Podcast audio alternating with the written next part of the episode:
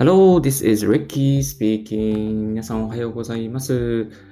Mac ユーザー歴13年のリッキーが誰でもできる IT とライフワークをテーマに IT 情報、Apple 製品情報、英語、体育学習療法についてアンカー、ヒマラヤ、スタンド FM 経由で11のプラットフォームに同時配信しております。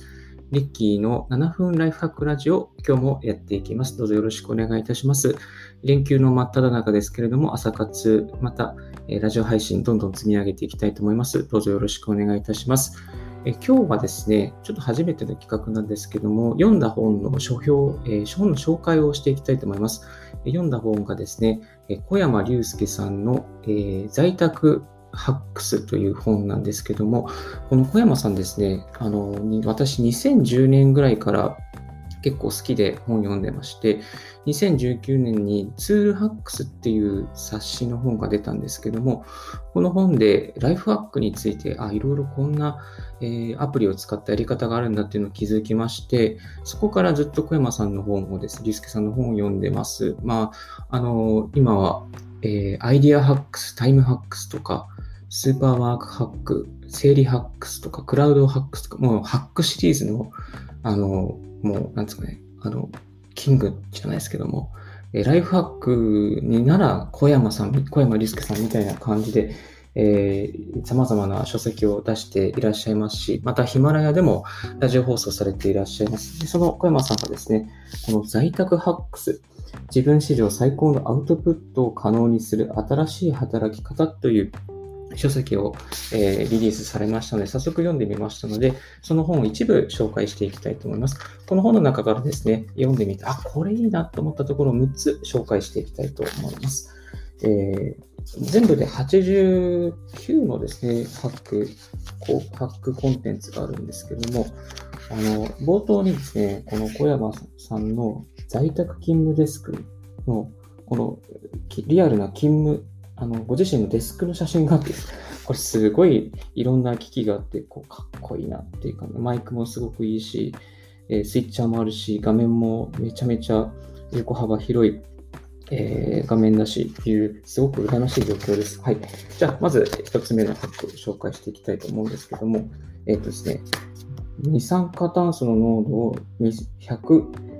1000ppm 以下にするというハックがありました。これ、あの、閉鎖空間にいると、自然とですね、二酸化炭素の濃度が上がってきてしまいますので、これが、濃度が 1000ppm を超えたあたりから思考に影響があると言われているということですね。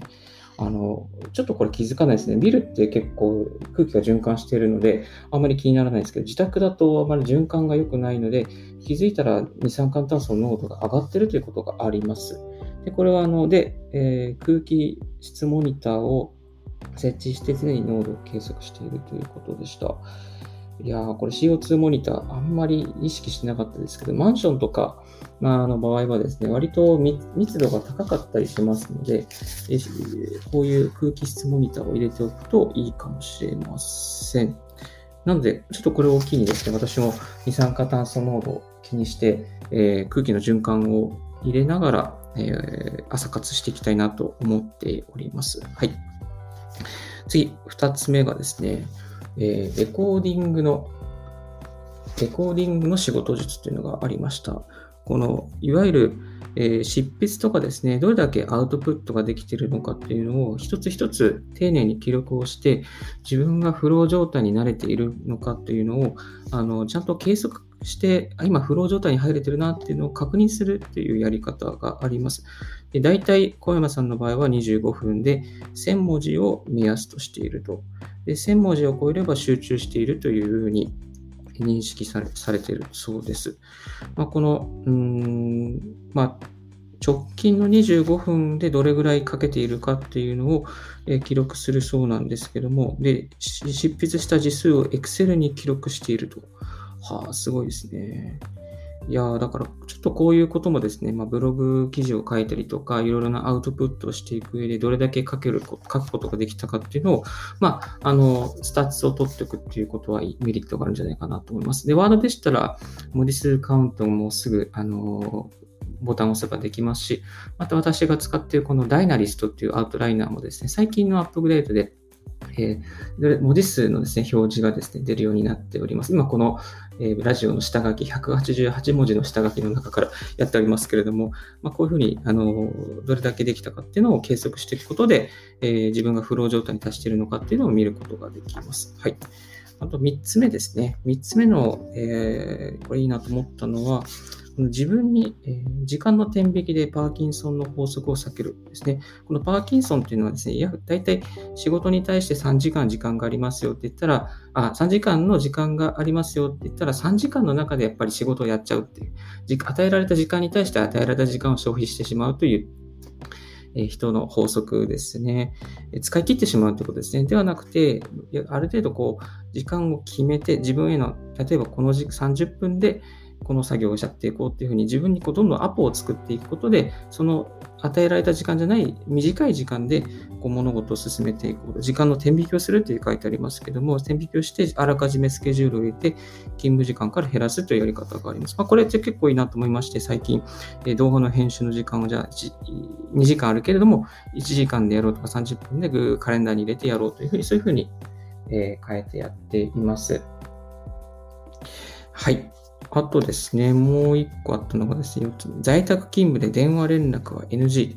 いやー、これ本当そうなんですよね。NG なんですよね。えー、在宅勤務における電話のやり取りは、情報共有という意味で非常にコストの高いコミュニケーション手段なのですと。え、なぜなら電話のやり取りは2人だけに限られ、その情報を他の他の人が知ることができないからですと。えーとその他の他の人と共有するためにはさらに電話をかけ続けなくてはなります。いや、これ本当にホリエモンさんも言ってますけども、電話は本当意味ないですね。もう本当にメッセージで全部やり取りしてほしい、言語化してほしいなと、えー、思います。なので、まあ、 Slack とか、私は Discord を使ってますけど、 Discord でチャット化して全部オープンにする。こういうやり方を、あの、21世紀はやってほしいなというふうに、あの、思います。在宅勤務だからこそ、電話連絡、勤務しているだろうということで、上司からの電話連絡とか、えー、いろいろなやり取りは、やっぱりやめてほしいな。まあ、ニュアンスの確認とかいいかなと思うんですけども、やめた方がいいかなと思います。はい。えー、あと4つ目ですね。あの、仕事をしながら音声コンテンツでインプット。これ、あの、やっぱり在宅勤務だと寂しいじゃないですか。だから、このラジコとか Amazon とか Amazon のオーディブルとかヒマラヤなどで寂しさを和らげるためにも便利です。えー、周りの人がいない寂しさに耐えられないということが挙げられますけども、ラジオのやオーディオコンテンツはそうした寂しさを癒され癒してくれる音声エンターテインメントでもあるんです。これ実際そうですね。私は j ブ大好きで j ブずっと聞いてますし、また、最近は自分でもヒマラヤとか、また、えスタンド FM とか、こういったアンカーで配信しておりますけども、この結構ラジオっていうのは、あのながらで聞きながらできるので、まあ割と集中力奪われずに、あのえー、人の存在を感じながら過ごせますので、この在宅勤務にすごいおすすめですね。はい。えー、次、もう一つですね。え、夢の大量アウトプットを実現する音声入力。いや、これはですね、在宅だからこそできるんですね。在宅だからこそ、このワードを開けて、そしてディクテーションを開いて、音声入力でバラバラバラバラ喋りながら、それを全部書き起こししてくれる。また、Google の Google ドックを開いて、音声入力をオンにすれば、全部それが文字化されちゃうってですね。まあ、とあるブロガーさんなんかも、ブログの下書きは全部、えー音声入力ですよっていう人もいましたね。だからこれ、あの在宅、カフェだとできないんですよ。カフェだとできないんですけど、在宅だとできるんで、これはかなりおすすめですね。で、音声入力に AirPods Pro を使ってるそうです。まあ、マイクの感度も十分で。これもやってみたいです。私 AirPods Pro 持ってないので、これどんどんやってみたいなと思います。まあ、ちょっとお金がないのでできないんですけど。はい。最後にですね、えっ、と、個人のラジオ番組を配信すると。あ、これ私、今実際にやってるところですね。個人のラジオ番番番組を配信する。で、あの、ライトニングケーブルでピンマイクをつけて、うんと iPhone、iPhone を持ってライトニングケーブルのピンマイクで、えー、収録をされているそうです。まあ、これ私ピンマイク持っていないので、今この MacBook Pro で収録しておりますけれども、えっと、そうですね。はい。音声コンテンツはリスナーとの距離が短く感じられ、パーソナリティの魅力がより伝わりやすいものになりますと。私はヒマラヤというサービスを使っています。で専用のスマホアプリで録音すれば、そのまま公開することができる手軽なサービス。いや、本当そうなんですよね。自分でラジオを解説できるなんて今までなかったので、ぜひぜひ、あの、個人の番組を、また、えー、個人の在宅ワークや、また様々な仕事の中で使ったノウハウをどんどんアウトプットしていくには、この個人ラジオ番組配信、え自宅だからこそできますね。これがまたカフェだったら、このできないです。仕事場だったら、ちょっと会議室にこもって配信とか、あと駅とかでもちょっとこう、はどっか端の方に行って、こそこそ喋りながら収録したりしなきゃいけないので、まあ、自宅だからこそできるハックではないないかなと思いますので、えー、お勧めしたいと思います。えー、このライフ在宅ハック、結構いろいろないいハックがあってですね、ハッとする気づきもたくさんあります。この中からですね、今日6つ紹介させていただきました。二酸化炭素の濃度をチェックしましょうというハックと、あと、レコーディングの仕事術、文字数をカウントしましょうというハックと、あと、自分へのアポ、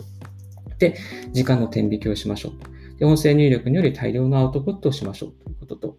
あと、寂しさを紛らわすためには音声コンテンツを聞きましょう。また、同時に個人ラジオ番組を配信しましょう。と、この3つです、6つですね、えー、お伝えさせて、シェアさせていただきました。結構、いろいろといい内容もですね、あるので、ぜひぜひ、あの、個人事業主の方とか、これから副業しようという方とか、またちょっと時間管理困ってますとか、家で集中できませんっていう方、まあ、在宅をしてるんだけど、なかなか、あの、オフロー状態になれないとかですね、あの、かなりヒントがある、詰まっている89のハックがありますので、ぜひ、えー、手に取ってみてはいかがでしょうか。2020年7月9日発刊の、えー、東洋経済から出てる本です。この Amazon のリンクもですね、貼っておきますので、ぜひご覧いただければと思います。はい。今日のラジオはいかがでしたでしょうか？少しでも役に立ったなと思う方は、ポッドキャストの購読をお願いいたします。ブログ、ツイッターも毎日更新しております。質問、こういうことを聞きたいということがありましたら、ツイッターの方までご連絡いただきたいと思います。えー、リッキーの7分ライフハックラジオ7分と言いながら今日は書籍の紹介ですので12分、今10秒 ,10 秒かかってしまいましたけども、えー、どうか素敵な週末、ウィーケンドホリデーをお過ごしくださいませ。はい。Uh, thank you very much for tuning in Ricky's Radio on Podcast. This Ricky's Radio is brought to you by ブロガーのリッキーが7月24日の朝5時38分からお送りいたしました。Have a wonderful holiday. Bye.